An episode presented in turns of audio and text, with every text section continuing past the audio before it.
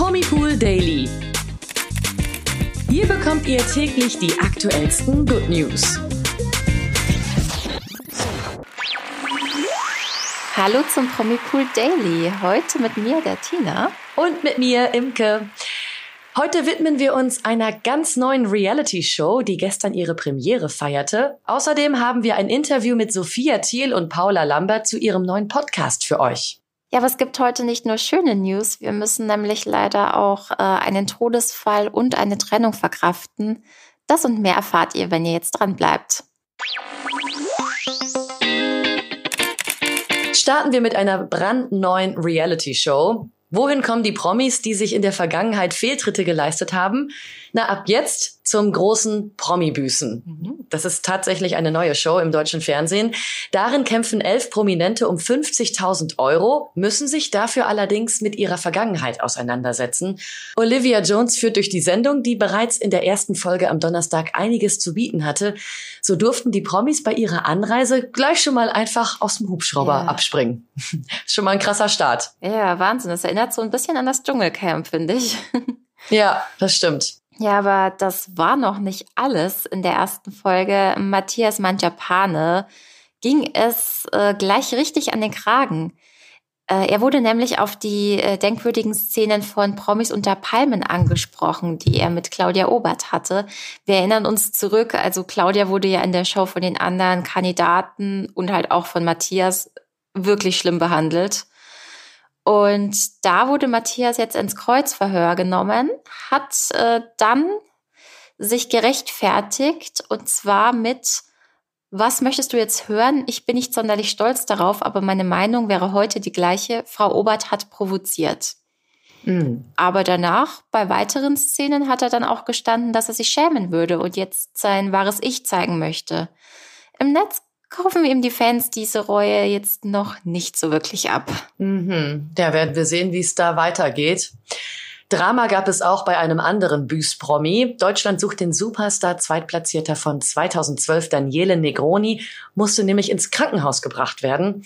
Beim Schlammcatchen bekam er ein Knie ins Gesicht. Die Ärzte haben aber Entwarnung gegeben, aber er hatte anschließend mit Schädelbrummen zu kämpfen. Ja, und zum Heulen war dann in der Show außerdem noch Giselle Oppermann.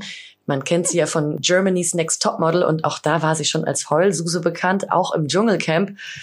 Ja, also es war schon viel los. Ja, also keine Überraschung, dass Giselle gleich wieder geweint hat. Eine Überraschung gab es allerdings, und zwar flog gleich der erste Promi raus an dem Abend. Influencerin Tessa Höfel musste gleich schon die Koffer wieder packen. Sie musste sich im Finalspiel gegen Helena Fürst behaupten, hat das aber nicht geschafft.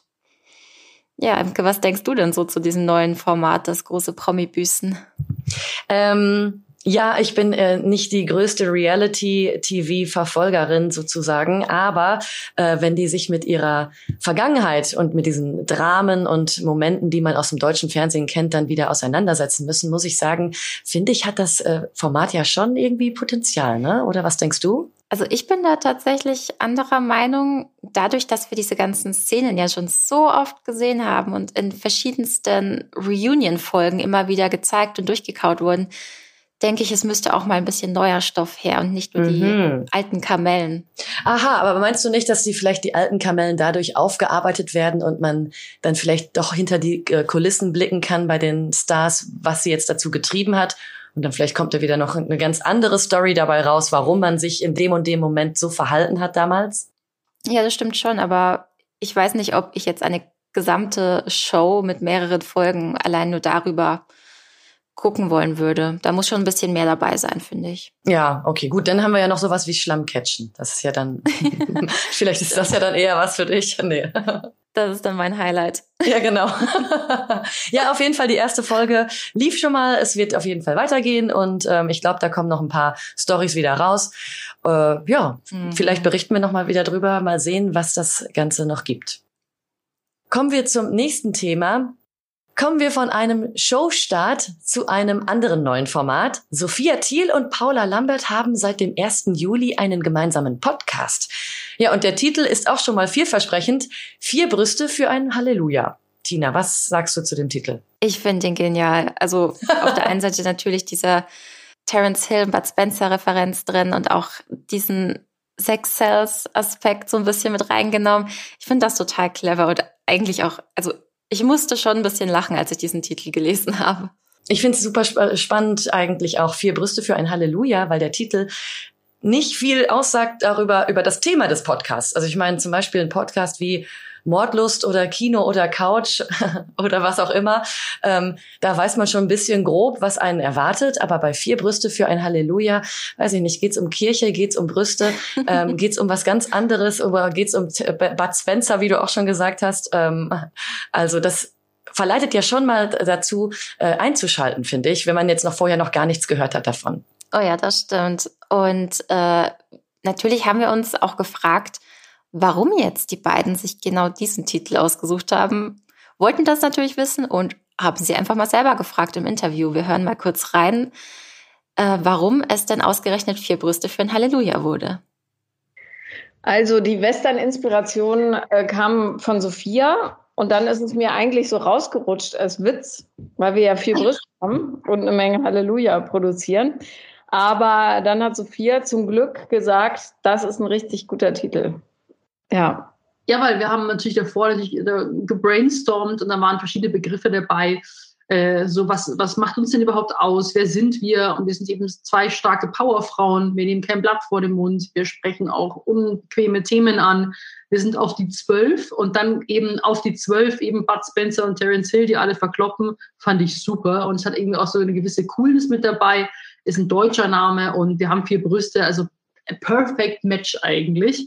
Und ähm, weil sowas wie, wir hatten, hatten wir nochmal alles noch mit drin. Wir hatten sowas wie ähm, ähm, Hirn und Herz oder Safe Space zum Beispiel, aber es ist alles zu weich gespült. Und äh, das äh, haben wir gesagt, so, nee, es muss irgendwie ein bisschen knackiger sein. Und dann ja. hat Paul das gesagt, das nehmen wir. Und dann kam das Cover-Shooting und hat uns alles super geklappt. Ja, wusstet ihr übrigens, dass Paula und Sophia sich vor ihrem Podcast gar nicht persönlich gekannt haben? Also ich muss sagen, dafür lief die erste Folge richtig gut. Und darüber haben sie auch berichtet. So als ob wir uns schon ewig kennen würden eigentlich. Also wir haben uns mal davor natürlich bei einem Meeting äh, getroffen, aber dann die erste Testfolge, die werden wir auch mit veröffentlichen. Wo, da haben wir uns ja quasi irgendwie schon kennen, also kennenzulernen, kennenlernen, Konversation. Und dann haben wir ziemlich schnell gemerkt, dass wir ohne Punkt und Komma sprechen können. Es gibt keine Aussetzer, keine peinlichen Stillen. Es gab immer was zu besprechen. Und da haben wir eigentlich gleich gemerkt, dass wir eigentlich, also ich konnte vorher Paula sofort locker sein, also voreinander, als ob wir uns eben schon total lange kennen würden. Ja, das stimmt. Es war wirklich äh, so, ähm, als hätte es sein sollen, so ein bisschen. Es war richtig schön und ähm, ich glaube, das hört man auch im Endprodukt.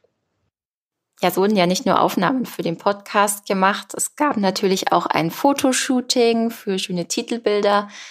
Aber das Shooting soll, wie die beiden erzählt haben, nicht ganz jugendfrei gewesen sein. Hören wir mal rein.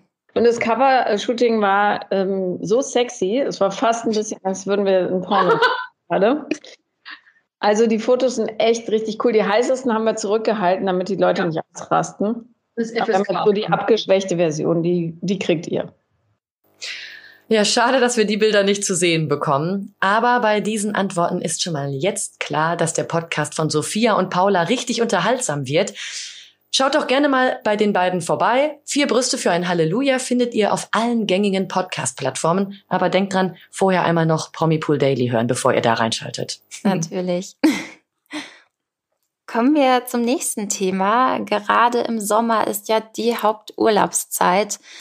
Viele Leute fliegen gerne weg, verreisen, aber im Moment macht das Reisen nicht so wirklich viel Spaß. Es gibt Chaos an den Flughäfen, bei der Bahn ist es auch nicht viel besser. Und einen Promi stört das gerade so sehr, dass er sich auf Instagram darüber ausgelassen hat. Ganz genau. Dabei geht es um den Let's Dance-Juror Joachim Lambi. Der war wohl am Flughafen Frankfurt und postete auf Instagram Bilder vom Chaos. Dazu schrieb er, Zitat, was ist in diesem Land los? So kenne ich es nicht seit 57 Jahren. Flughäfen überfüllt, herrenlose Kofferberge ohne Ende, Verspätungen fast bei jedem Flug, das gleiche bei der Deutschen Bahn. Ja, außerdem hat er in seinem Post noch erklärt, dass für diese Zustände wohl niemand Verantwortung übernehmen wolle und die Politik überfordert sei. Ja, da ist Joachim Lambi nicht der Einzige, der so denkt. Nicht nur die ganzen Fans und die ganzen Reisenden, sondern auch seine Kollegen haben wohl erst kürzlich schlechte Erfahrungen machen müssen. In den Kommentaren erzählt zum Beispiel Mozzi Mabuse von einem Flug, der gecancelt wurde, wofür sie aber kaum Geld zurückbekommen hat. Außerdem meldet sich Jorge González mit, Zitat, unglaublich dazu zu Wort. Also die beiden haben wohl auch ihre schlechten Erfahrungen jetzt gemacht. Hoffentlich können die Probleme schnell wieder gelöst werden. Also ich glaube, da sind einige Urlauber von betroffen. Oh ja, ich habe schon Angst vor meiner Urlaubsreise, die jetzt ansteht. ich drücke auf jeden Fall allen die Daumen. Ja. Kommen wir jetzt zu den News des Tages und starten hier mit einer traurigen Meldung. James Kahn ist im Alter von 82 Jahren gestorben, wie die Familie des Schauspielers Anfang Juli mitteilte. Seine Rolle des Mafioso Sonny Corleone in Der Pate machte ihn in den 70ern weltweit berühmt und brachte ihm eine Oscar-Nominierung ein. Jetzt muss Abschied genommen werden. Zitat, mit großer Trauer geben wir den Tod von Jimmy am Abend des 6. Juli bekannt, schreibt seine Familie auf Twitter. Zur Todesursache ist nichts bekannt. James Kahn stand neben der Pate für Filme wie Ein anderer Mann, eine andere Frau oder Der Einzelgänger vor der Kamera. Er hinterlässt fünf Kinder. Traurig geht's auch bei der nächsten News weiter. Das Hochzeit auf den ersten Blick, Ehepaar Serkan und Samantha hat sich äh, kürzlich getrennt und damit die ganzen Fans geschockt.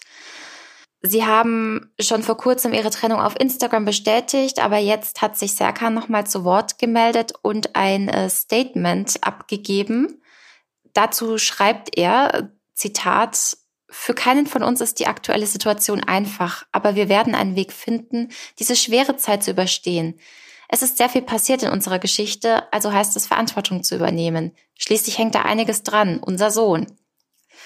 Also was die Gründe für die Trennung waren und wie es jetzt auch um das Sorgerecht des gemeinsamen Sohns namens Kilian Koray steht, ist noch nicht bekannt.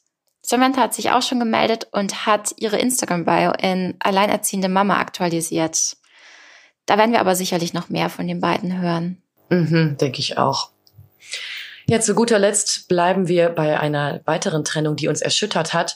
Wildan Schirpan, die vor allem für ihre Rolle der Nasan in der Daily GZSZ bekannt ist, gibt Anfang Juli im Netz ihr Ehe aus bekannt. Das bestätigt Wildan Schirpan in einer Fragerunde auf Instagram. Auf die Frage von Fans, ob sie nicht mehr mit ihrem Mann Manu zusammen sei, antwortet sie eindeutig, Zitat, Nein, wir haben uns getrennt. Seit 2018 waren die GZSZ-Darstellerin und ihr Mann ein Paar und jetzt gehen die beiden wohl wieder getrennte Wege. Echt schade. Ja, das stimmt. Ja, ja da können wir nur hoffen, dass äh, alle ihr großes Glück dann doch noch wiederfinden. Genau. Schade, dass wir den Podcast auf so äh, traurige Art beenden mussten, aber nächste Woche sind wir bestimmt wieder mit äh, positiveren Themen für euch da. Und bis dahin lasst uns doch äh, gerne eine Bewertung für unseren Podcast da. Gebt uns gerne fünf Sterne und äh, wir hören uns dann nächste Woche wieder. Ganz genau. Habt ein schönes Wochenende, genießt die Sonne und wir hören uns am Montag. Macht's gut. Tschüss. Tschüss. Der Promi Pool Daily. Von Montag bis Freitag überall, wo es Podcasts gibt. Noch mehr Good News bekommt ihr im Netz auf www.promipool.de.